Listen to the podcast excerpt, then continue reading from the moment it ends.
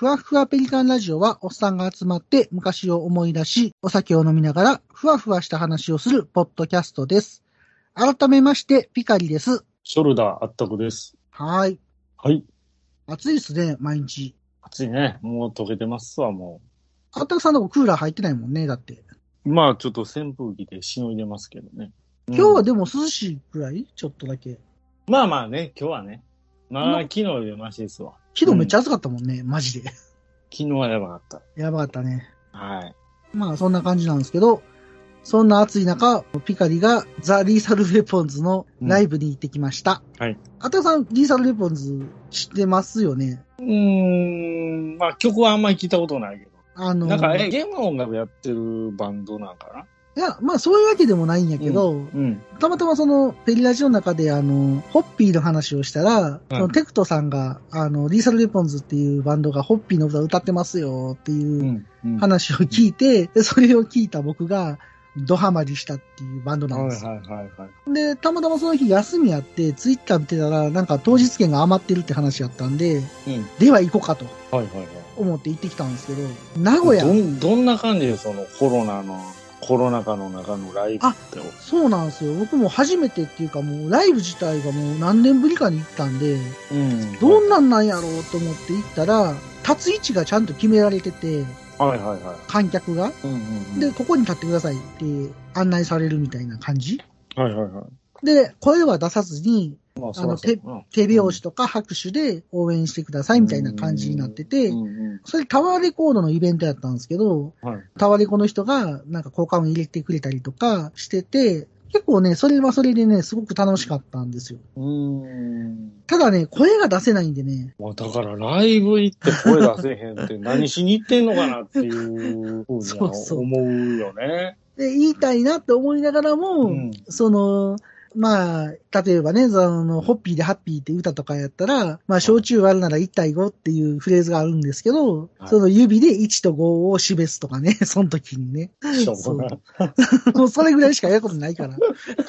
そうそう、ねそんな感じで。特にそのなんかそういう声出してなんぼのバンドみたいな感じがするから、そうなのよ。そんなんでなんかおつやみたいに静かやったら成り立つんかなって、そんなね、あの、さだまさしのライブとかとはまた違うでしょ？そうそうそう。でもね、みんなね、結構暴れてたよ。ああ声を出さずに。出さずに。なんか異様な光景やな、それはそれうん。。まあでもね、うんあの、やっぱり、まあ、こんなご時世やから、普通そんなんあると思ってなかったし、うんうんうんうん。まあ、あの、生で、まあ見れるってことがやっぱ嬉しかったし、はいはいはい。で、あまあ好きな曲はもう全部やってくれた。まあ、ピガリが好きな歌は、80年代アクションスターっていう歌とか、うん。昇竜拳が出ないとか、うん。ホッピーでハッピーとか、うん。まあその辺のメジャーっていうか、あの、リサ・メジャー、メジャーな。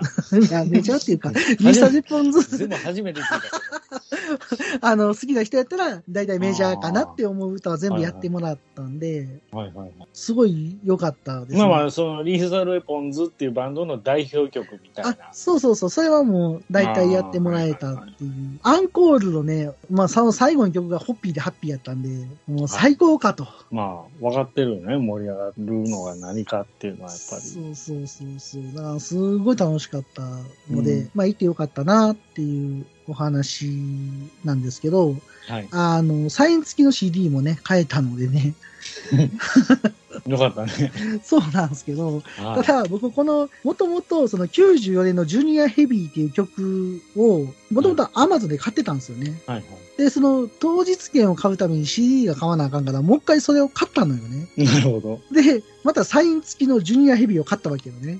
はい。で俺3枚持ってんのよ、今これ。いや、いらんやん。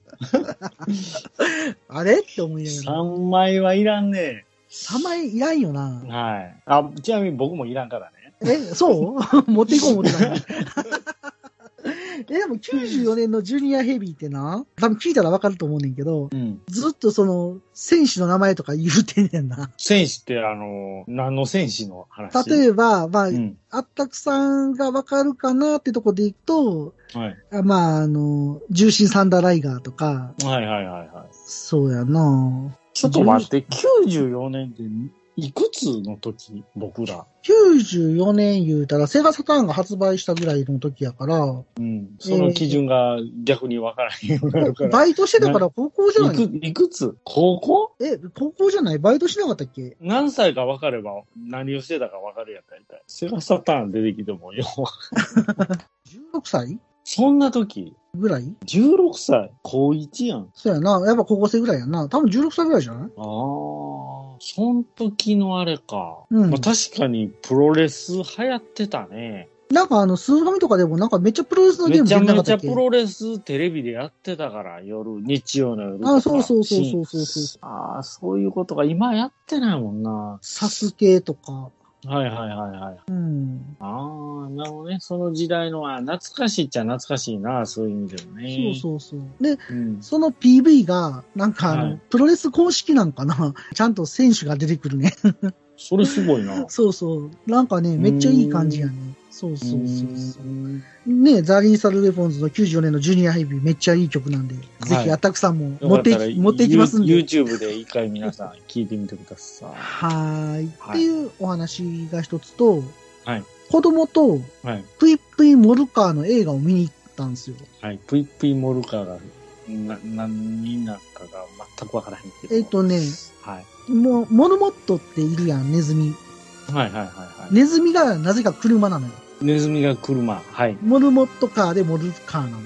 はいはいはいはで、い。そのモルカーの世界で繰り広げられるドタバタ劇みたいなやつなんやけど、ほう、チャギントンみたいなもん。チャギントンみたいなもんやな。子供が見るような感じ。カーズとか、チャギントンとか、ああいうなんか、電車がうん。疑似のキャラクタそうそうそーみたいうそうそうになってて、で車がモルモットになってるみたいな。はいはいはいはいほんで、この劇場行ったら、プイプイモルカーのおもちゃがもらえんねんな。はい。はい。で、それを押すと、うってなるのよ。ん。なんかどっかで聞いたことあるような。なんか、そんな靴なかった昔。そうそう。歩くたんび、ピープーピープーいう靴履いてたで、俺、ちっちゃい頃。そうそうそうそう。ほんで、靴というかサンダル？その映画のタイトルが、鳴らせモルカーみたいな感じなんで、はい。劇場中子供がずっとこれ鳴らしてんのよ。あもうかなり、かなりやかましいな、それ。めっちゃおもろかったね、これ。ピープーピープー言いまくっすごい光景やな、それはそれで。で、一番笑ったんが、うんあの、いい大人が音楽に合わせてこれを鳴らすっていう。これ絶対おっさんやろ、みたいな。俺にスリッパ持たせてくれたら間違いなく頭はたいとったけど。そうか。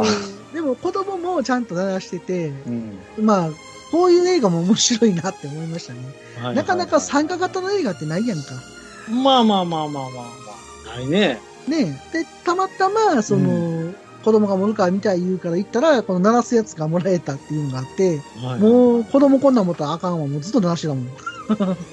モルカーか。っていうのを見た後に、次見たのがスーパーヒーロー戦記を見たんですよ。ーはい。それはスーパーヒーロー対戦みたいなやあ、そうそうそうそう。ほんで、今回あの、今、ゼンカイジャーとセイバーって仮面ライダーやってんねんけど、つ。はい。まあ、どっちかというと仮面ライダーベースやったのかなあれ見た感じは。で、その、戦隊もんとライダーが合わさって、まあ、繰り広げられるお話やったんやけど、はい。これ、僕も子供騙しや思って見たら、うん。意外と面白くて、うんうんあれこれ、いい話やんってうん。うんうん。思いました。あれ、前にも成功してるからやったんやろね。そうなんスーパーヒーロー対戦みたいな。あのまあまあ、形だけは、その、なんやろ、スーパー戦隊 VS 仮面ライダーみたいなうんうん。戦いやねんけど、うん最後、力合わせるみたいなパターンありますやん。うん。まあまあまあ、そんな感じで。共通の敵をやっつけるみたいなね。そうやな。あの、デビルマン対マジガゼット的な。うーん。なんかよくありがちなやつやねんけど、まあまあ面白いよね。超大作的な感じやね。ね。まあ、はいだからほんまに子供のために、まあ、2本見に行ったんですけど、はい。まあ、大人が見ても、まあ、それなりに楽しめたというか。そうやね。モルカーも楽しめたっていうことですかな。まあ、モルカーはもともと、なんだろう、配信とかでうん。やってたやつを単に映画館でやってるだけやねん。あれそうなん？特別感はないんや。全然ないんやけど、あの、はい何回も子供と見たやつを映画館で見るって感じなんやけど、それでもやっぱりピーピーピーピーピーピーピーピーなんかもう周りで鳴りまくってるんで、やっぱそれが面白かったかな。またこの、のテレビでずっと見てるやつが映画でポッと見たらまた雰囲気ちゃうもんなんやな。そうですね。で、うんあの、モルカーって結構なんか、あの、ね、小ネタがすごい散りばめられてて、その、アキラのポスターにモルカーって書いてたりとか、あの時代で。うんなんかいいろんな小ネタがちょこちょこ入ってるのがちょっと面白いっていうのがあって、はいはいはい。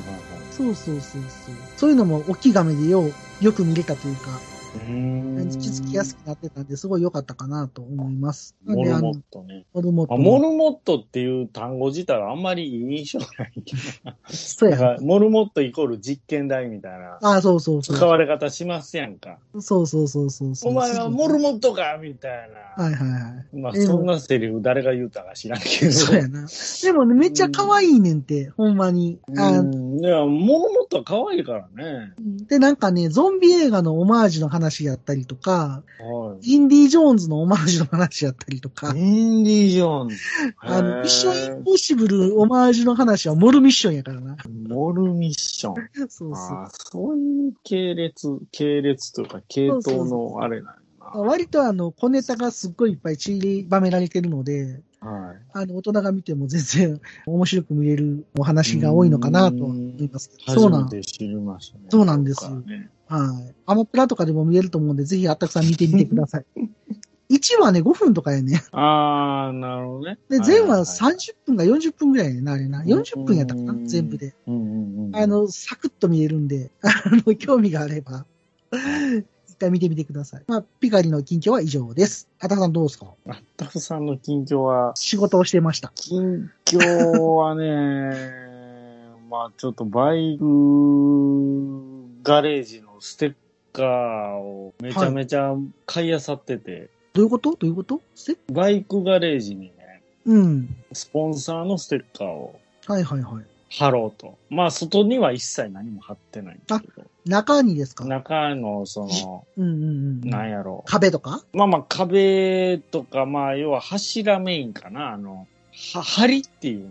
はいはいはい柱はい。っていうより。うんうんうん梁の部分に、こう、スポンサー、いや、最初は、あの、そういう、モーターショー的なうん。はいはい。ところに行ったら、こう、アンケートに答えたり、なんか、メルマガ登録したりしたら、なんか、ステッカーもらえたりするのね、そのメはいーカーの。はいはい。はいはいはいはい。で、そんなんで、まあ、一回、ね、その、モーターサイクルショーっていうのを行ったのね。はいはいはいえー2019年かな春にやってて、まあ2020年はもちろんコロナ禍で中止、即中止やったけど、はいはいはいはい。モーターサイクルショーに行った時に結構ステッカーが集まったのな、メーカーの。あー。はいはいははいい。まあまあ、自動、まあもちろんバイクメーカーであったり、パーツメーカーであったり。ああ。で、それはまあ、貼らにずにずっと置いてたんやけど、はいはいはい。で、こう、バイクガレージ建てた時に、これ、ステッカーでやっぱ貼ってなんぼやん。でも、貼んのもったいないやん。そうやねそもそもみたいな、そうや。ね。僕も晴れないのよ、ステッカーが。難しいでしょ？うん。でも、そうやって貯めてて、あ、どうせやったらガレージに貼ったらいいんじゃね？みたいな。はいはいはいはい。あの、サーキットとかのピットのとことか結構こう NGK とか、はいはいはい。NGK って何か知ってるよね？え、日本、え、うん。G、K? ネジやろ NGK。ネジの会社じゃなかったっけ？ネジじゃないよ。あれ違かったっけ？プラグね、スパークプラグね。そうですね、スパークプラ有名グプラグだですよね。はい確かにあの、ラリー見てるときに宣伝してましたわ。NGK はもういろんなね、あの、モータースポーツのスポンサーになっとるんでね。はいはいはいはい。はい。まあまあ NGK であったり、まあまあその辺のね、まあブリヂストンとか、はいはいはいはね、まあホンダでもいいっすよ、もう。うんホンダ、ブリヂストン、ね、あのーダンロップとか。まあまあはいはいその辺のミシュランとか、まあその辺のね、い。はいはい。スポンサーの、あれがサーキットにはよく表示されとるんで。うん。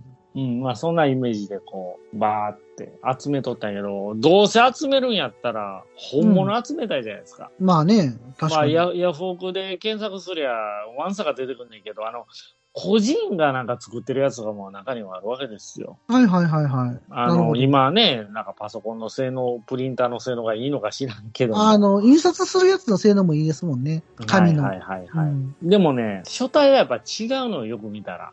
あ、うん。ちちっちゃく R ってついてたりするのね。なんかこの商標登録の R。ああ、はいはいはいはい。で、それがついてたりついてなかったりとか。だからその本物と偽物の見分けがなかなか難しいけど、うんうんやっぱりね、普段、まあ昔から見慣れてるもんからしたら、こうなんか違うな、書体がとか思うわけよ。やっぱりちょっとパチモンっぽい感じがするわけや。ううん。ん。でもそれやっぱ R の中の字の抜きの面積が違ったりとか、はいはいはいはい。太さが、まあ単純にそのね、うん。書体、英語、まあ英語が主なんでね。なるほどなるほど。もうその書体が似てるけど違うやんとか。ちょっとまずみが足りんなとか。ちょっと縦長やんとか。縦長やなと。ちょっと横幅ないやん。はいはいはいはい。うん。ちょっとこの R のは、なんか R ばっかり言ってて、この跳ね方がちょっと違うやん、角度が。うんうんうんうみたいその辺こだわり出したら、まあ1枚1000円ぐらいするわけですよ。うん。なるほど。結構タコつくのね。でもだいぶ集めたけどね。ああとあバイクショップにも売ってるから、まあオートバックスとかにも。あれですか？たよ、よし、吉村とかですか？ああ、もちろん吉村も買いましたよ。ああ、ワークスってやつですか？吉村を買えばやっぱ森脇も買わないといけない。ああ、はいはいはいはい。吉村と森脇はもうもともとね、同じ人やから。同じ人というか、おん吉村の、名前違うやん。いや、娘の子や。あ、そういうことね森脇さんって。うんそうで森脇エンジニアリングって独立したんやけど、はいはいはい。今やったらのれん分け的な感じもあるから、そはいはいの書体がというかつ一緒なんや。うんうんうんうん。なんかどっちがパチモンやねんみたいな感じになってるけど。うん。なるほどな。だやっぱりその、ね、昔僕がバイク乗ってた時代のメーカーが今も潰れずに残ってたりするとすごい嬉しいわけね。ああ、ただ、確かに、ね。やっぱり時代の変化とともにあの、ロゴが変わってたりとか、ロゴ？うん。うんやっぱりその、ロゴも進化していってて、はいはいはい。やっぱり旧ロゴじゃないとしっくりこないのね。なるほど。新しいロゴって、いや、知らんしって話だから。ああ、まあ見てないしと。で、あえてその、スナップオンって、あの、工具の、世界一の工具メーカー、まあ、い日本スパナなんぼすんねんっていうぐらい高いんやね、けど、言ってましたよね。そうそう、永久保証のね。うんうんうんうん。その、スナップオン、まあ、今は永久保証もなくなってるんですね。なんかツイッターにね、おっしゃられた方が。そうそうそうそう。だからそのスナップオンも、今のロゴ見たら、いやいや、偽物かなって最初思ったぐらい、やっぱり変わってるのよ。あれ、何赤字に白字、あ、赤の後ろに。赤にスナップオンやねんけど、やっぱりスナップオンの文字も、うんうん。なんかい今風になってて、最初偽物や思ってたら、なんか今のデザイン。そこをあえて、あえての旧ロゴを買ったりとか、うん、なるほどね。うんうんううんん。やっぱいろいろ変わってるんでね。うん。だその辺こだわると、やっぱりちょっとお値段も張っちゃうよねっていうところで。まあ確かにな。であと、当時もんとかね。はいはいはいはい。うん。あの、色あせてたりとか。ああ。で、あと、僕らが言う本物ってそういう、なんやろ、オートバックスとか、はいはいはい。ああいう、まあ、二輪館とか、量販店で、うん。こうなんかいっぱい吊り下がってるやつありますやんか。うん、あるあるあるある。うん。あれは一応に、認証を受けてるけど、うんうん。まあ、ある工場がもう、まとめていろんなところを作ってたりするから。あはいはいはい。でもそれは、それより、そのメーカーのパーツを買ったら、うん。そのやっぱりおまけでついてくるのね。ステッカーが。はいはいはいはいはい。それこそが正真正銘の本物やろう確かにね。と。うん。そういうやつをあえて買ったりしてたね。高いお金払って。そのパーツを買わないとついてこないやつ。はいはいはいはい。まあやっぱり違うのよね、やっぱりね。よう見たらああ、なるほどね。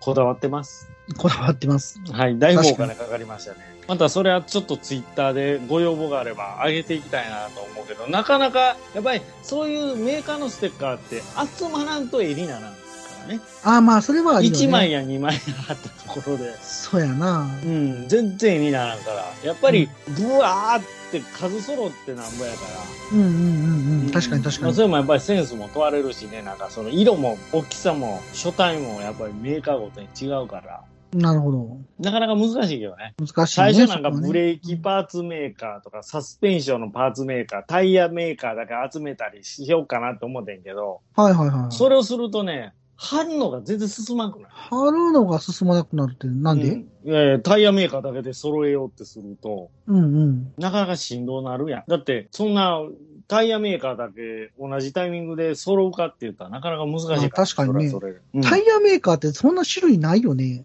いやいや、何を言うてはりますもんえな。、違うの？何を言うてはりますえ、なんかダンロップとか、ブリヂストーンとか、まあ、バイクで言うたミシュンとかうんバイクで言ったら、まあ、ピレリ。あ、ピレリあるね。あるあピる。レリ。うん。あ、中国のメーカーやな、確か。なんてやねん。え、違うかだっけ？イタリアですやん。ピレリ頼むわ、もう。ピレリやで。老舗やん、もう。あ、そうなんや。あれ、何やったかな？この前ラリーで出てたやつ、その名前やったけどな。韓国とかは韓国とかあるけど、そうなんや。そんなステッカーいらんから。それはいらんねや。なるほど。やっぱさ、モータースポーツの最高峰。まあまあ、うんうん有名なんで言ったらミシュラン、はいはいはいダンロップ、ブリヂストンやね。こんなにあるんや。で、ピレリで、まあまあ、四輪とか言いたら、今度東洋タイヤとか、はいはい、はい。横浜タイヤがアドバンっていうブランドを出してるし、ブリヂストンやったらバトラックスっていう。バトラックス？うなあ、それはもうバイクのタイヤのブランド名やけどね。ーん。うん。なるほど。だから、まあ、その辺になってきたら結構なメーカーになってくるから、やっぱ海外のメーカーまでやってきたら、ほんまピレリとかね。まあ、横浜タイヤはバイクのタイヤは出してないから、ああ、そうのなんや。辺はちょっとこだわったりして。うん。アドバンはもう車の方や、ああ、アドバンってあるな。で、東洋タイヤとかもありますやん。はいはいはいはい。うん。なんかあの、ずっとラリーミシュランでずっとやってたんやけど、WRC って。て去年かな、ピレリになったんやんか。あ、ピレリになってるね。でもなんか、すっごいなんか、タイヤトラブルが多いような印象があって、あんま良くないかなって思ってた。ピレリのワンメイクって最近あんま聞かへんけど、なんかね、いや、難しいのよね、これ。あで、やっぱ、り、あれやで、うんなんか所有者今、中華、中国加工集団ってところが、なんか所有者になってるらし。いや、だから中国の資本がすごいからよあれ、多分、だから僕はそれ聞いたんやな、え、ピレリの大元中国なん？なんか、あ、なんかみたいな話らしいね、これ。ああ本拠地はイタリアなんやけど、あ。はいはい。なんか、ユキペディアですけど、所有者は45.5%株持ってんのかな？うーんで、中国になってるみたい。あらまあ。で、多分僕去年それを聞いて、あ、中国なんやって思ってた。けど、もともとはイタリアなのね。そういうことなのよね。まあそっかそっか。ピレリですからね。なるほどね。まあ僕、レースに疎いんで、確かにでもこのロゴ見たことあるな。P が長いやつ。うん P が長いやつな。P が長いやつね。うん。うーん、あ、そうなんや。ここはバイクのタイヤも出してるんや。レースでいいから市販でいいかって、それまた違う話なの。うん、ふんふんふんだからブリヂストンとかレースではすごくいいのよね。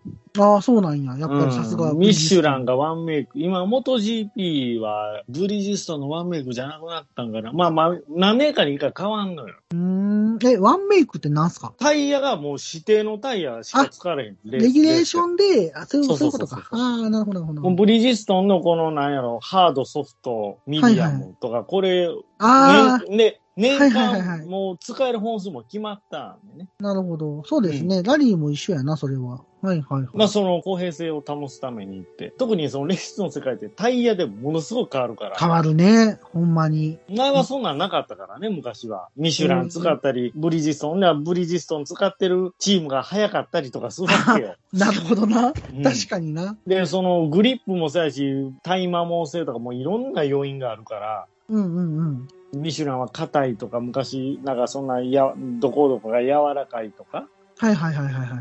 タイヤを元に車体を作っていくんやけど、その相性もあるからね、サスペンションとの。なるほどね。そういう意味ではワンメイクってすごくいいと思うんだけど、うんうんうん。で、も、ワンメイクの恐ろしいところは、本当にその年、ガラッとメーカー変えたら、もう、不具合出まくったり。そういうことやんな。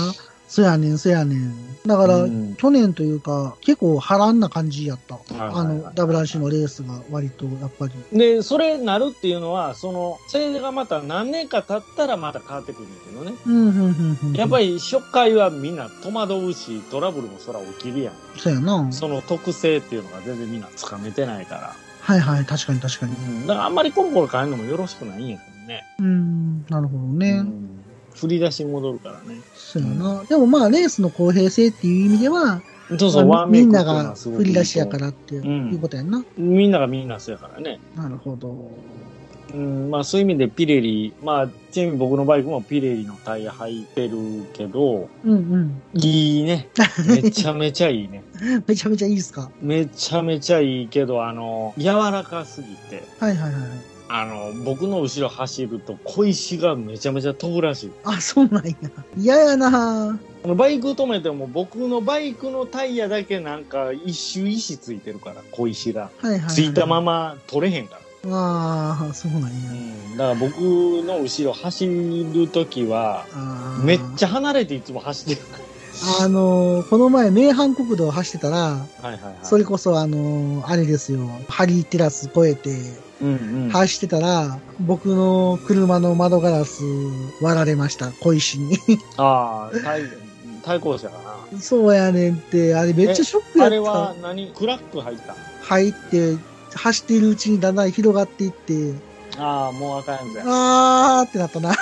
もう最悪と思って。あれ、クラックだけで済んだら直せんこともないねんけど。あ、そうなんや。うん。でも、それをほっとくと、なんやろ、温度の変化はいはいはいはい。とやろうな振動で、あの、例えば冬と夏で、外は暑いけど、中エアコンで冷やすやん。そうやな。逆、逆とかなったら、もうピシピシ。おもねそう、一回経験あるけど、最初1センチぐらいの日々が、そうそうそう。もう15センチぐらいに広がって。そうやね。で、だ最初、うんあ、アホやから俺セロテープ、セロテープは意味ない。セロテープしたんやけど、全く意味ない。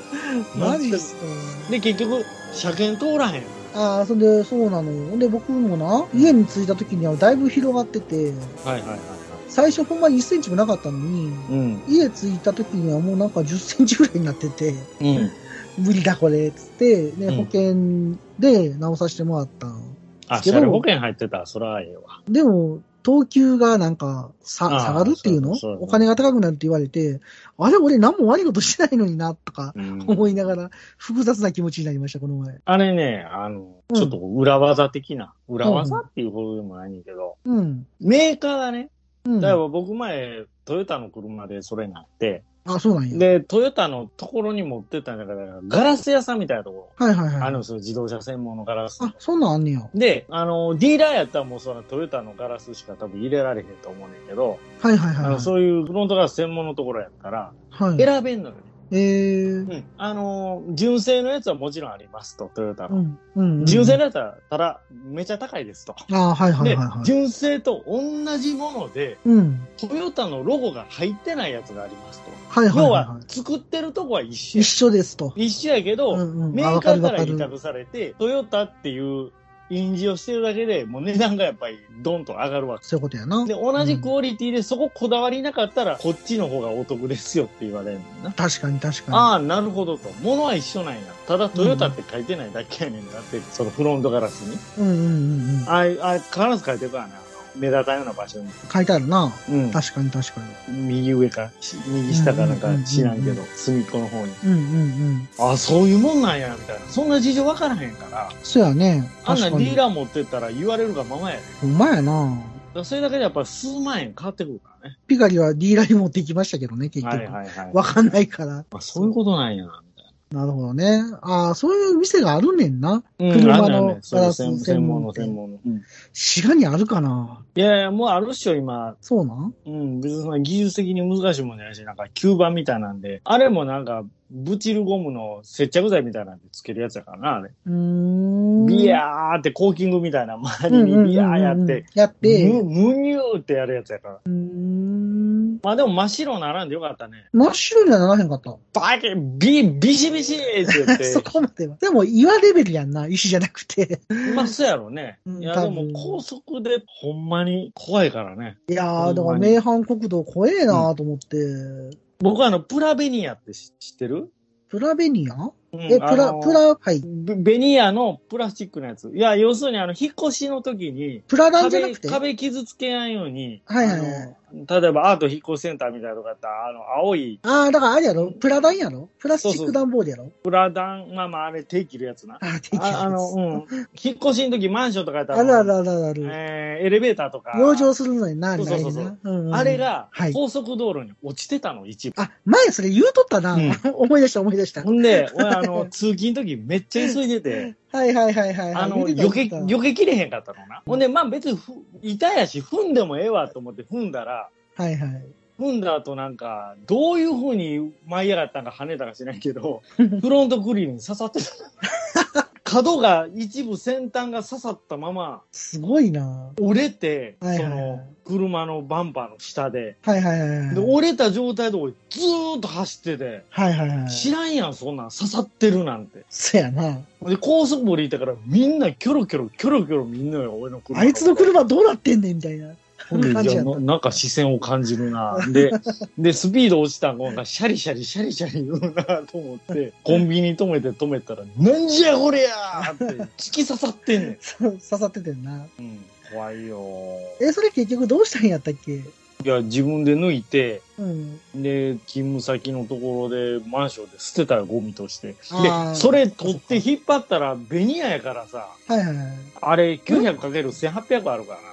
おーでかいな。一軒、要は、うん一軒か、半軒か。要は高さ 1, 1メーター80のうんうんうん。横幅90センチあるから、うんうんうん。それが車に刺さっとってんだ。うん。なかなかやな。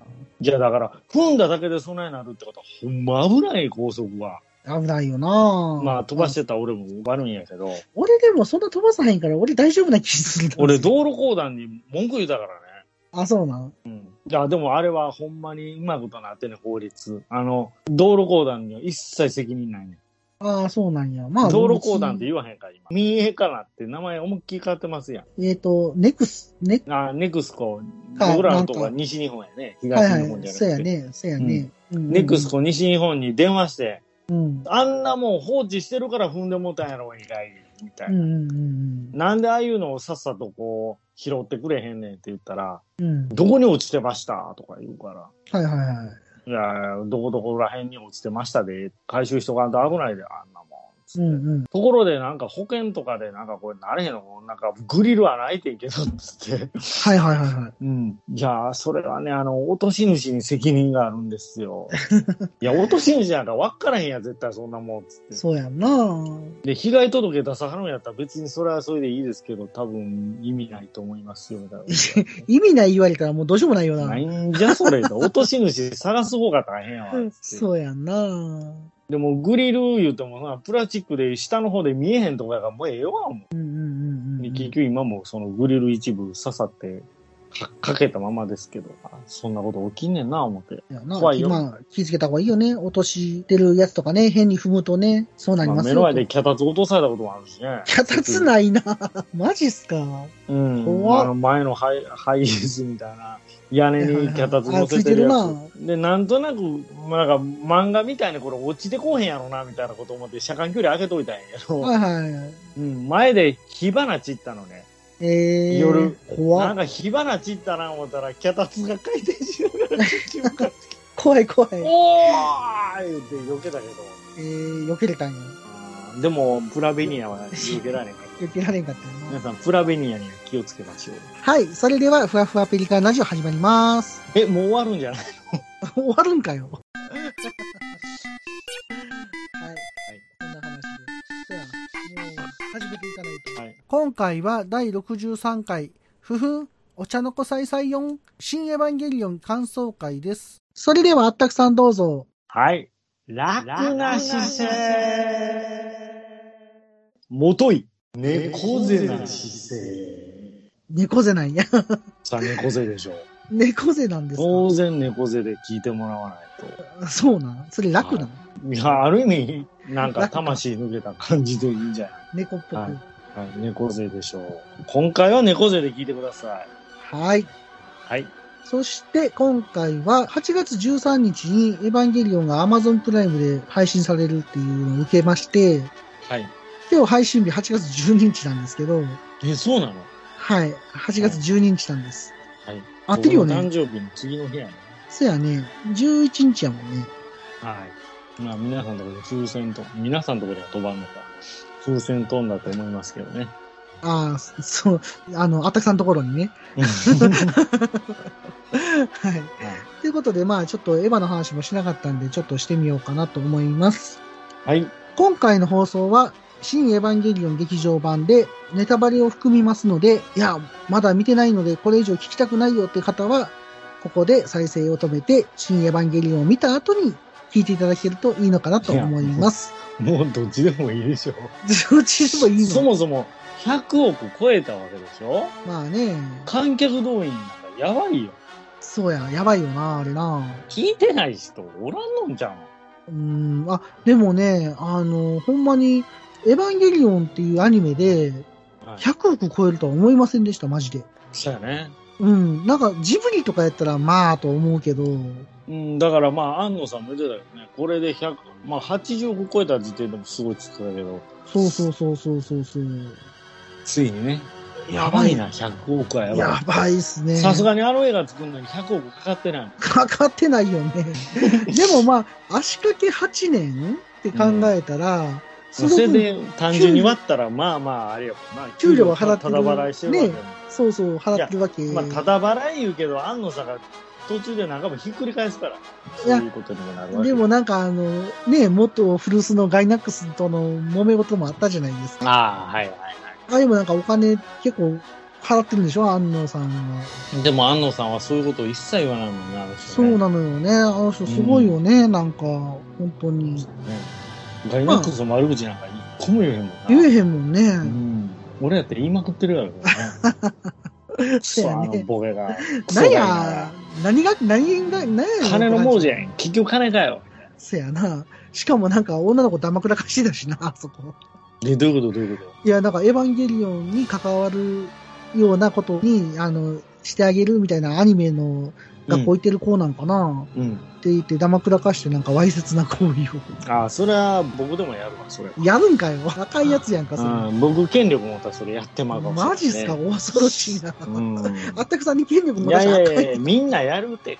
いみんなやいや、やるよ、そんな。やらへんやろ。みんな知らんだけで横行してますよ、そんなもんね。マジっすか？でもな、ニュースとか見てると意外とやっぱあるんやんな、そういういや、まあ、それは実際あるでしょの。わーって思う、なんかもう、怖いでう。す。まあまあ、芸能界なんかもう、そらもう、そらもう、そらひどいっすね。まあ、そんな話で、はい。新エヴァンゲリオンの話をしていきたいと思うので、皆さんよろしくお願いします。はい。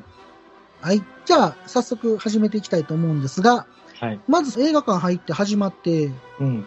これまでのエヴァンゲリオンって言うて、こもう、短短縮した縮足で、ねバーっとやって、う、そうそうそうそうそうそう、んちょっとあれ、早すぎたけどね。まあ、言うても、数分で終わるからね、全部。うん、懐かしのね、そうそうそうシーン。もね。あれでもなんか、ジョーとか、久々に見たくなる感じですよね。はい。ハーとか。ね。まあ、こんな話がありつつ始まっていくんですけど、はい。あの、基本、まあもういろんなポッドキャストが、新エヴァンゲリオンに関してはいろんな考察されてるので、うん。基本今回はあの感想を言い合う回にしようかなと思ってます。考察はいらんね。いらないよね。考察したらも時間足りんからね。あの、まあ考察っていうよりは、まあちょっと感想を言い合う回にしようと思うんですけど、今、その冒頭で最初、マリの真実一路のマーチの鼻歌で始まるんですよう、ね。はいはいはい。これ知ってます？わ、たくさん。真実一路のマーチ？はい。幸せは、じゃ それあれですね。あの、あ歩いてこない。365ですよね。それあれ、仮説5号機の時か。そうやね。母の時やね。はいはいはいはい。で、真実一路のマーチって、追善寺清子さんの歌なんですけど、チーターや。チーターなんですよ。これチキね、チーターや。チキチーター、卓球それ。で卓球の技？いや、なんか、チキータ。アバの歌であるよね。あ、そうなん？チーター、はにゃほにゃはーっていう歌。知らん？あ、知らん知らん。うせんえー知らないよ。アバの歌でチキチーター、ほにゃはらは有名ですやん。そうなの？ちアバ自体。んな、ああ、はいはいはいってなってるとあ、思うなずいてますもしかして。いや、うなずいてないの、あなただけ。はい。まあ、その水前寺清子さんなんですけど、これ歯でも水前寺清子さんやったんですよね。そう。さっき言ってたみたいに。あ、ほんまやね。ほんで、今回ちょっとだけそこ調べたら、はい。水前寺清子さんって、芸名つけるときに、東京マリって名前にしようと思ってたんやって。なんかそれ聞いたことある。たまたま見たら、あ、だからマリがよく歌ってるんやって、勝手にちょっと納得したっていうのがあったんですけど、安野さん、そういうの好きやな。ネタなんですよね、これ多分ね、とか思いつつ、うん。あの、僕ここで初めて聞いたんですけどね、真実一路のマーチって。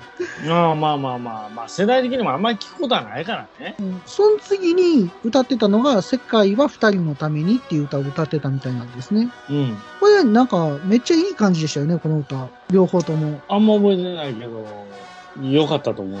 僕ね、なんかね、検索してね、YouTube とかで一回ちょっと見たんですけど、はあいい歌やなって 普通に思いい。ました。うんうんうんまあそんな感じで始まるんですけど、うん。はい。パリがね、真っ赤なんですよね。真っ赤かやったね。真っ赤っかやったよね。で、と8号機が、なんかこう、変なこう、ハンドルみたいなんで操作するみたいなやつになってて、あれ、すごい面白いな、あれね。面白いですよね。あのハンドルさばきな。あれ、大型トラックな感じやで、あれ。そうやったね。そううそう。ん。交差点曲がるときあんな感じや。こんな感じ。うんうんうん。まあ、あたさんトラックしょっちゅう運転してるから、なんかあの、バックもしてたよね。あ、そうなんガー回しながらバックしやがった。バックしてたっけ？あ、そうなんや、そうなんや。完全にこれ男前やなと思う。人の可動域はな守ってほしいなみたいなのを言ってたよね。はいはい。動きが予測できへんみたいはいはい、な。あの構造、よう考えたな。ねえ。ほんで、そんな中で、その、一番最初の冒頭からめちゃめちゃ激しいじゃないですか。いやー、それ激しかったね、あれね。あれね。うん。ほんで、ね、ネルフのエヴァが、陽電子砲を撃つのに、自分たちで発電して、撃つとか、こんなんありなみたいな。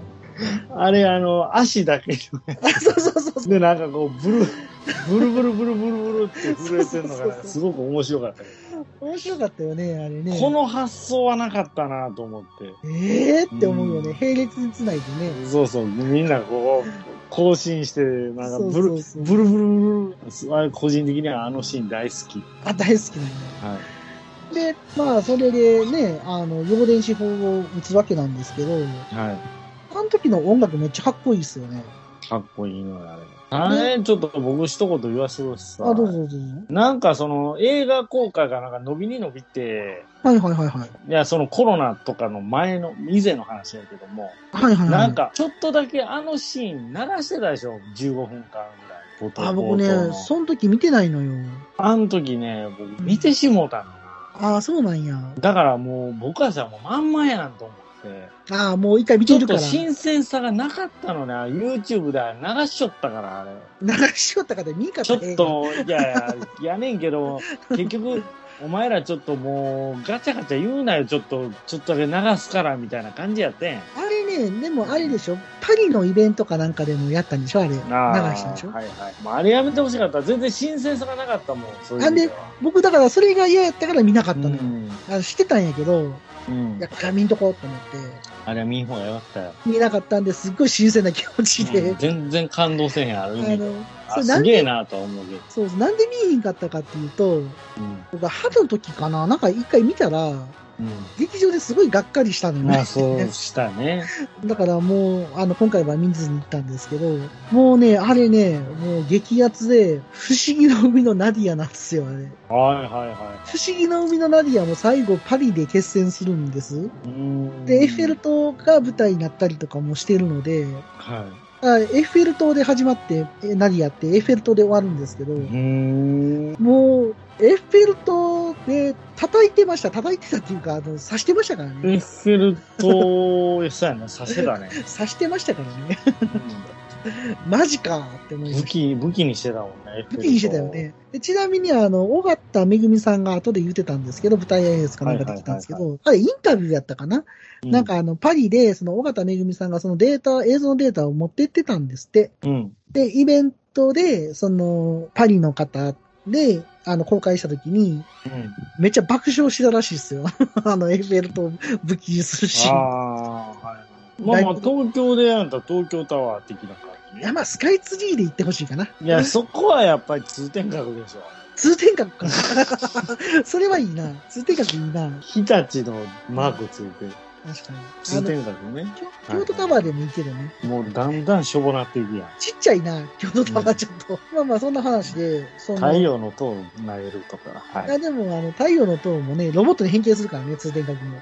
人生はバカだーっつって投げたらいいんじゃないかな。太郎さんやな。あれでも、あの、今、岡本太郎さんもあの、太陽の塔のとこ行くとグッズ売ってるやろ？どっちのグッズ？あの、太陽の塔の。岡本グッズ？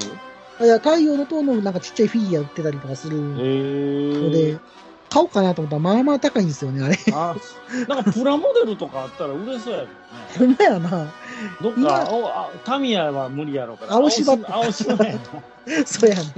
ぱ青島やんとか、青島さんとかね、うん出してもらえると面白いししかもそんな大きいやついらんからさ。ちっちゃいやつよね。そんなんディアゴスティーニで太陽の塔を作るとか誰が買うねんって話やか そうやね。ら。なんと60センチのとかいらんし、いや邪魔やし、みたいな。そんな感じで、こう進んでいくんですけど、あの時の世界って赤いじゃないですか。で、赤いね。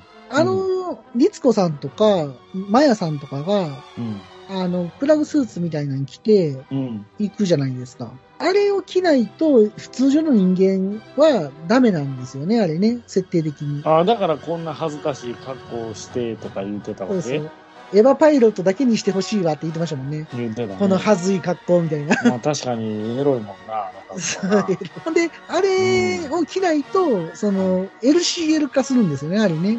へえ、あ、L、そこまでの話やったらもっと厳重にしなくていいの？その被りもんとあか。だから、あれ、被り物もしてたやんか。いや、してたけど、だから、あの、L 結界密度っていうのがあ、濃いとかってちょこちょこちょこちょこあの世界で言ってたんですけど、あれがまさにそういうことで、で、相補性 L 結界浄化無効阻止装置っていうのが、あの黒と赤のなんかこう棒みたいなやうつ。ん。はいはいあれをすると、通常の世界に戻って、L 結界密度が、まあなくなるよっていう話で、多分、あれ、ユーロネルフが準備してたんだけど、うん。起動するに至らず、うん。で、あの人たち、まあ、あの、ビレの方たちが行って、はいまあ、こう、浄化を進めようっていう形で、うんああいう形になってたんだと思うんですけど、なるほど。またちょっと冒頭に戻るんですけど、冒頭で USB 挿すときにね、うん。しくって、反対にしてしくって、元に戻したら刺さるっていうね、結構あるあるな描写があったりとかして、ー、細かいね。そうそうそうそう。うわーとか思って見てたんですけど、はいはいはいはいあれ、そやね。一発で刺さることってあんまないよね。なかなかないね。しかも二、分の一やねんけどな。そうやね。で、合ってるっていうね、刺さらへんかったタイミングでも実は合ってたみたいな。で、そんな感じでその L 結界を浄化したから、パリがまあ元の世界に戻って、だからメッセージ書いてなかった。あ、あとは頼むみたいなね。うん。あれはどういうことなだから多分、その、のでできへんかったってことはあるそのや用意はしてたんだけど、まあ間に合わなかったんでしょうね。はいはいはいはい。途中までは準備はしてあったのを、うんあの、ビレのクルーが行って、あまあ、あの、起動させたとうん。いうお話なのかなと思うんですけど、はい。で、もう一つそのビレには目的があって、はい。えー2号機をね、復活させるためのね、パーツを取りに行きたかったっていうのがあって、あのパーツって気づきました？あれ。なんか、あれらしいね。農協らしいね。そうやねジェットアローン2って書いてあるね。JA バンクでしょ、あれ。で、よう見たら、ちゃんとあの、制御棒とかも出てんねんな、あの2号機つけた後も。はいはいはいはい。JA っぽいねんな、ジェットアローンっぽいね。制御棒な。そうそうあそこでまさかジェットアローンが出る。ジェットアローン、深夜0時の。チャララララ。ああれ聞いたら眠たなってこそうなんや。と。ドストーリー。もうだって言い方が眠そうやもん。うん。結構 YouTube で出てくるんだかああ、ちょっと、な。ちょっとそれはあの、ちょっと調べてみます。らはい。はい。おかえり今日は忙しかった？それともいつも通りだった？ねえねえ私のお話聞いて聞いて少し配信して長く配信して夜のゆいろく聞いてください。パパはお仕事の合間に。ママはお料理をしながら。お姉さんは通学のお供に。そして僕は。おい、うるさいぞ。あ、すいません。いつでもどこでもあなたのおそばにポッドキャスト。暴れラジオさん。前方12時方向新製品プラも発見。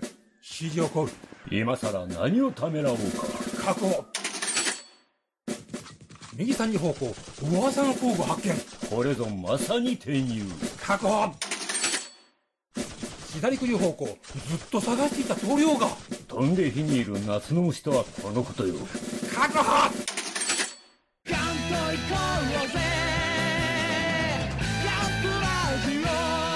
年金足ります？まだじゃで、でこのジェットアロン。ジェットアローンのパーツを、まあ、ゲットしながらも、次場面が変わって、あの、Q の続きみたいな話になるんですよね。はいはいはい。あの、エルキ結界密度がすごい濃いところを、うんまあ、チルデンたちが、まあ、歩くと。うん。まあ、アスカ、綾波、シンジと。うん。で、あそこで、あの人たちは、別にヘルメット被らんでも平気なんですよね。なんでや？だから、エヴァパイロットやからってことなんでしょうね、きっとね。うーん。まあ、アスカに至ってはね、もう、人間でもないっていうところもありますしね。結局、綾波と一緒やったってことだあれはびっくりやったね。ねえ。あれもびっくりしたよね。式並みタイプでって感じですもんね。でも何人目とかはないんでもあの、まああ、ちょっでも一回死んでるんかな、やっぱりあの、シンジ君が握りつぶした時。と、まあ、歯の時のアスカは、真に出てくるアスカじゃないですか。はいはいはいはい。だって人化してたし、うんうんうんうん。だからあれはそのまま、その、まあ、ちょっと後の話になるんですけど、後でね、アスカの、あの、オリジナル化っていうセリフもあるので、うん。僕ね、個人的にはオリジナルはやっぱ総流アスカラングレーってことなんかなってちょっとぼやっと思ってたんやけど、ほう。まあまあ、それはまあ後の話でいいとして、うんうんうんうん。まあそんな中であの、ケンケンがね、迎えに来るんですよね。あの、ケンケンしてね。ケンケンしてね。ほんで、その時乗ってんのがジムニーなのよ。そうやったな。あれかっこいいよね。古いジムニーやんな、あれほんで。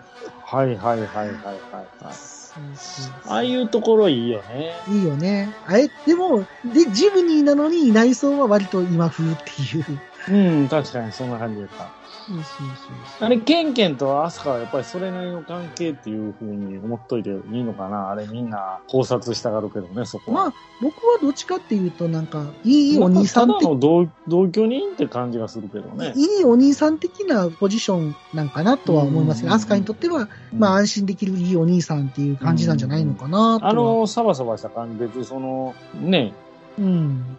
大人の関係があるというふうには思わへんかうな。ん、まあ、そんな感じじゃないまあ、かなとは。人は思っ、まあまあ、オタクどもはそういうふうになんか考えがちやろうけど、どうなんやろうね。わからんけど。うんうんうんで、そんな中で第三村のパートに入っていくんですけど、はい。第三村ってモデルがあるんですよね。これ後から分かったけど。あそこでしょ？静岡。県。安野さんの故郷じゃなくて。ないのよ、これがまた。は静岡県の浜松にある、あ、うん。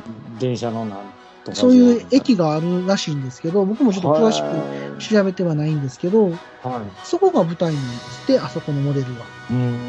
で、まあそこであの当時と会うんですけど、うん。当時がね、めっちゃかっこよくなってるよな。確かにな。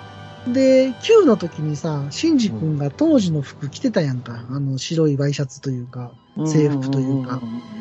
で僕もあの時にもう絶対当時死んでると思ってたんですよ、僕個人的に。いや、まあ、そうやね。思うや。ん思うよね。うん。いや、生きててよかったなと思って。すまんな、転校生。はわしは殴らなあかん。お前を殴らなあかんねやって言ってたけどね。い。言うてたね、最初の頃ね。しかもあの、旧劇場版でめっちゃしつこくそれ言うねんな。何回言うねんって言うぐらい言うからな、何回も。激でな。急激の総集編で。ですの方でね。そうそう。関さんやね。当時は関さんか。そうやね。で、この当時がね、めっちゃいい大人になってるんですよね。あれ、年齢的には？20代後半ってことか。ぐらいだろうなうんうんうん。めっちゃいい大人になってて、あれ、なんかもう僕、あそこでちょっと最初ちょっとほろりとしたもんね。ああ、まあ、確かにあのタイミングで当時とか健介がもう一回見れるって思えへんかったし、ましてや大人になってる。そうそうそうそうそうそう。あれ、ねすっごい感動した。しかもそのピカリと結婚してるわけよね。光で。ピカリじゃないな。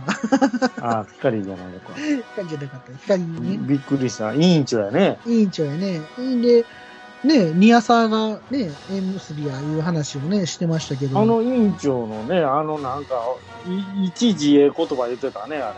あおまじないねさよならって何って言ったら、うんうん。今度会う時のおまじないやったっそうそうそう、そんな感じのこと言ったりとか、けうん。僕はあの、まあ、光の話で言ってたことでめっちゃいい言葉やなと思ったんが、うん。黒波さんに対して、はい。今が人生で一番若い時っていう話してるじゃないですか。か。うんうんうんあ、これええ言葉やなと思って。だって今が一番若い時やもんな。ほんまやもん。どこまで行ってもな。だから今できることをしっかりやりたいっていうようなことを言ってて、あこれ光もなんかすごいいい感じに成長してるなっていうのが、すごいな。さすが委員長やな。委員長いいなって思って、ああいうね、大人になってるっていうのがすごい嬉しかったし、嬉しいね。うん、っていう話、まああって、まあ光すごいいいなと思ったんですけど、やっぱり当時がね、シンジ君がまあずっと無口で何も言わないじゃないですか。もう心に傷を負ってて喋らない。まあ、あの、病んでるところね。そうそう。で、当時が盛り上げようとしてるんか知らないんですけど、吉田拓郎の歌を歌うんですよね。あれめっちゃいい感じじゃないですか。うんうん、うん。あこれめっちゃいい歌やなと思って調べたら、あれ人生を語らずっていう歌なんですよね。へあ、そんなええ歌があったんやとー思って、うんうんうんあれもちょっとサブスクで今度探してみたいなと思いつつ、まだ探してないんですけど、ちょっと聞きたいなと思いますね。はいはいはいはいとか、ありながら、健介が来て、日本酒持ってきてっていう話あるんですけど、うんうん。まあ、委員長のお父さんがね、いい感じなんですよね。なんか昔仇のうん。うん。なんか筋の通ってないことは嫌いみたいな。嫌いみたいな。シンジ君って思ってたもん。言ってた言ってた。喋らんのはいい。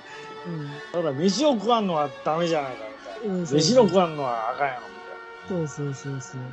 せっかくね、あ、多分が頑張って準備した。めちゃめちゃ貴重なんでしょ？そうそう、その貴重な飯を食べへんっていうのが、うん。許せないって話をまあするんですけど、まあそりゃそうっすわね。そりゃそうだと思いながら。あそうやな。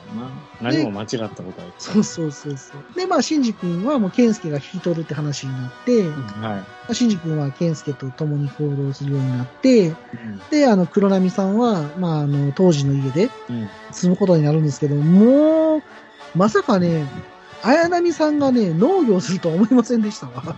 まあ、あの状態で麦わらぼったってたね。そう。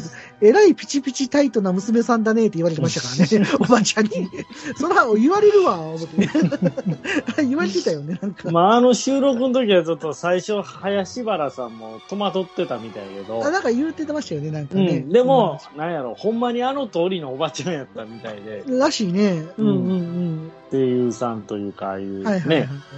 だからすごく気が楽や、な、な、楽しく収録できたみたいな。ねあれ、おねいい感じですよね、あれね。すごくいいね、あれね。そうそうそうそう。うんで、そんな話でね、なんかね、うんもう、あそこももう予想してなかったんで、僕。まあ、本当にいい意味で全部裏切られたね、そうそうそうね。そううん。ちょっと前の、そのペリカンラジオのエヴァの回で、僕、世界観の細部を見てほしいって話を多分してたと思うんですけど、うん。その時に世界観の細部が見れる機会はあるかどうかわからないよねって話をしてて、見れたらいいなと思ったんですけど、ここの第三村でね、いろんな細かい描写が見れたので、うん。あ、やっぱり良かったなーって。あの、だから、第三村のシーンはめっちゃ好きですね、僕。うん、なんかあそこにももう、その、安野さんにしてもあそこにすごく力を入れてたっていうのもあるしね。ねえ。うん。だから、もう本当にね、あ、あそこの時点でね、もう結構ね、救われてるんですよ。はいはい。急激見てた、うんまあ、人というか、ずっとね、あれはもう、ほんまに、もう一回見る？今。どうやって？あえて見てみる？シーン見た後に。急激？い急激の気持ち悪いって。や、まあ、もう何回も見たけどね、もう。あれはでも途中、いや、まあ最後もひどいけど、あの、途中の後半もだいぶひどいやん、あそうやね。まあ、あの、れ。うんあえてね、急激な話をまたできたら面白いかなとは思ってるんですよ。あの、あえてこの後にみたいな、どっかで話しても面白いかもしでれないもあれ、ちょっと今まあまあ、まあ、あえて言うことではないかもしれんけど、はいはい、結局なぞってることって急激と同じことやってるよね、あれね。あ、同じやでシン、シンって。あの、新エヴァンゲリオンっていうのは、うん。テレビ版と旧劇場版を分かりやすくしただけやねん、どっちかというと。いや、ほんまに。うん、ね、結局、同じことやってんねんけど、なんかプロセスが違うかな、あれな分。かりやすくしてるっていう感じかな。で、分かりやすくするにあたって、新しい映像は見せたいっていうのが、まあ、ある意味コンセプトなのかなーって。だから、あの、すごいよ、あれ。全然違うもんをやってるようで、実は基本的なポイントは同じことやってるんだそうそう。だから、あの、ループもんっていうのは、ある意味、その、テレビ版の結末と劇場版の結末が違うっていう事実があったんで、はいはい、はい。まあ、世界線は違うのがあるんやなっていうのも、まあ、あの時からみんな分かってたわけじゃないですか。うんうんうん。ほんで、あの、テレビ版っていうのはある意味、ハッピーエンドなんですよ。はいはいはい。で、えっ、と、急激っていうのは、まあ、ある意味、バッドエンド的なバッドエ感じンドやな、あれは。なんですよ。うん。だから、そこを両方を解決させた、分かりやすくしたっていうのが、やっぱり、新エヴァンゲリオンなのかなっていう印象ですよね。すごいね、まとめたね。まとめたよね。でもね、そのまとめるだけでは、この第三村はなかったと思うんですよ。うんうんうんだからこの第三村っていうのが、うん。うん本当に一番の救いになってるんじゃないのかな。みんなをこう助けたシーンになってるっていうか、うんその Q に出てた健介とか当時、あの、光とか、いろんなキャラクターがまあ生きてるっていうことだけでももう嬉しい。うん。しかもあの、健介テレビシリーズでもう気候を繰り返したわけじゃないですか。山にこもって、飯盒を炊いて、あれがテント全部役張っ、に立ったてっていう、ね。それが役に立ったっていう風な話もあったりとかして、うんうんやっぱその人生に無駄なことはないんだなっていうのもね、そこでなんとなく分かうん。ったりとかもするし。そのキャラクターキャラクターが生きてきたような足跡もね、やっぱり辿れるっていうのがいいのかなと思うんですけど、はい。あの、綾波がね、めっちゃ可愛いんですよね、第三村で。やばいね、あれね。そう新しいキャラクターとして。そうそうそう。今までにないパターンやもんな。電車の下に猫いるじゃないですか。はいはいはいはい。犬と形状が違うって言いますからね。うん、言うとったね。どういうことみたいな。あれは猫っていうのって言っそうたそうそう。あのシーンとかね、あの、いろいろ知っていくのが可愛いんですけど、うん。一番可愛いのは、あの、当時と光のね、お子さんのツバメ。を見た時の目がね、すごい、うん、なんか、かめっちゃ見開いてるんですよ。はいはいはいはい。あれがね、またね、いい感じなんですよね。うん。よかったね、あれ、すごくね。だから、その第三村っていうのがすごい救われるような話になってる。まあ、結局、シンジ君はアスカと一緒にケンケンのところに行くんですけど、うん。アスカはね、もうご飯も食べないし、あれはでどういうことなんやっぱ、一箇所メルフから離れたからってこと？いやいや、一人になってるからですよ。人になったから？あ、そうそうそう。人間じゃなくなってるかあら、あはいはい。だからもう、人間っていう存在じゃないんですよね。うんうんうんうん。だからビレクルーは怖くて仕方がないんですよね、アスカがね。ああ、なるほどね。そうそうそう。で、まあそんな話で、まあアスカとシンジとケンケンっていう話で進んでいくんですけど、シンジ君がね、全然こう心を開かないんですよね。はいはい。ほんで、その中にこう、シンジ君がこう、アスカに無理やりレーションを食わされるっていうシーンから、うん。またね、一人でこう、わわーって出ていくんやけど、うん。結局あの、ペンペンがいっぱいおるところにずっと座ってる。あれはあのペンペンやね。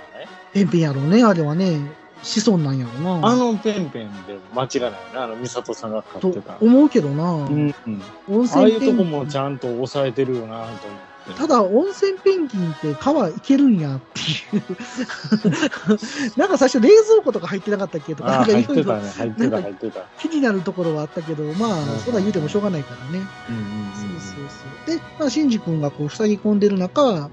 うんあの、アスカとか綾波がちょこちょこ見に来てくれるっていうね。はいはいはい。あれ、あの、尾形めぐみさんが舞台挨拶で言ってたけど、アフレコしてる時は絵がなかったから、ああ。あんなにちょこちょこ見に来てくれてるって知らなかったって言ってましたね。め あれなんか、基本別撮りらしいね、全部。あ、なんかね、ほとんど別撮りだったっていう話ですよね。うんうんうん。なんかあの、立木さんとは一緒に撮ったシーンはあったらしいんですけどね。あはい。あ。限度ね。限度ね。まあ、こんな話で、こう、一番こう、いろんな人が見に来てくれて、一番やっぱ信じ、そのレーション食わされるシーンとか一人でやるのってやりにくいと思うよ、あれ。だから合わしたって言ってもね、あのインタビューで食わすシーンも食わされるのもね。ど、どっちが先かちょっとわからへんかったけど。掛け合いがね。そうそうそうそう。まあ、こう来るやろうと思って演技してたみたいな。あれ、尾形さんが最後って言あって、じゃあ、岡田さんがが最後言ってたな。うんうんうんでだから、先にアスカが撮ってるわけやから、うんまあ、すごいよね。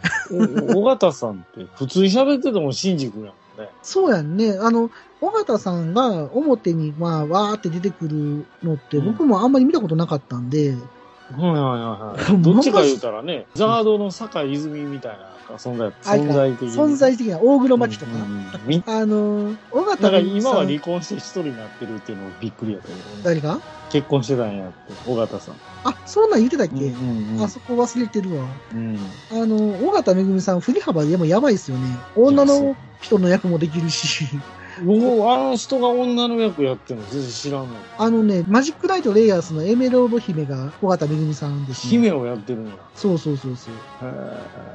え、女の子の声出せんのあの人。出せますよ。出せますよ。まあ女性やけどな。うんもともともともと。おっさんになっても、まだガンプラなんか作ってるんですか？いつまでも男の子みたいでいいですね。おっさんがガンプラの話をする番組、好評配信中です。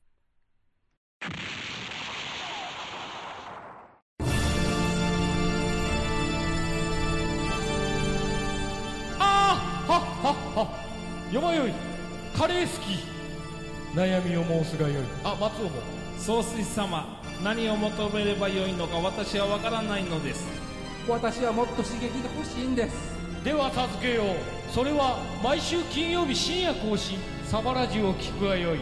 ははー。ははー。ビックビックじゃぞ今回の深夜場感想会、収録がなかなか長かったということと、ピカニの編集が間に合わなかったということで、続きは来週配信させていただきます。次回の深夜場感想会にご期待ください。ふわふわペリカンラジオでは皆様からのお便りをお待ちしております。ブログのメールフォームからのお便りやツイッターで、ハッシュタグペリカンラジオをつけてつぶやいていただきますと、番組内でご紹介するかもしれません。それでは来週またお会いしましょう。さよならはまた会うためのおまじない。ということで、さよなら、さよなら、さよなら。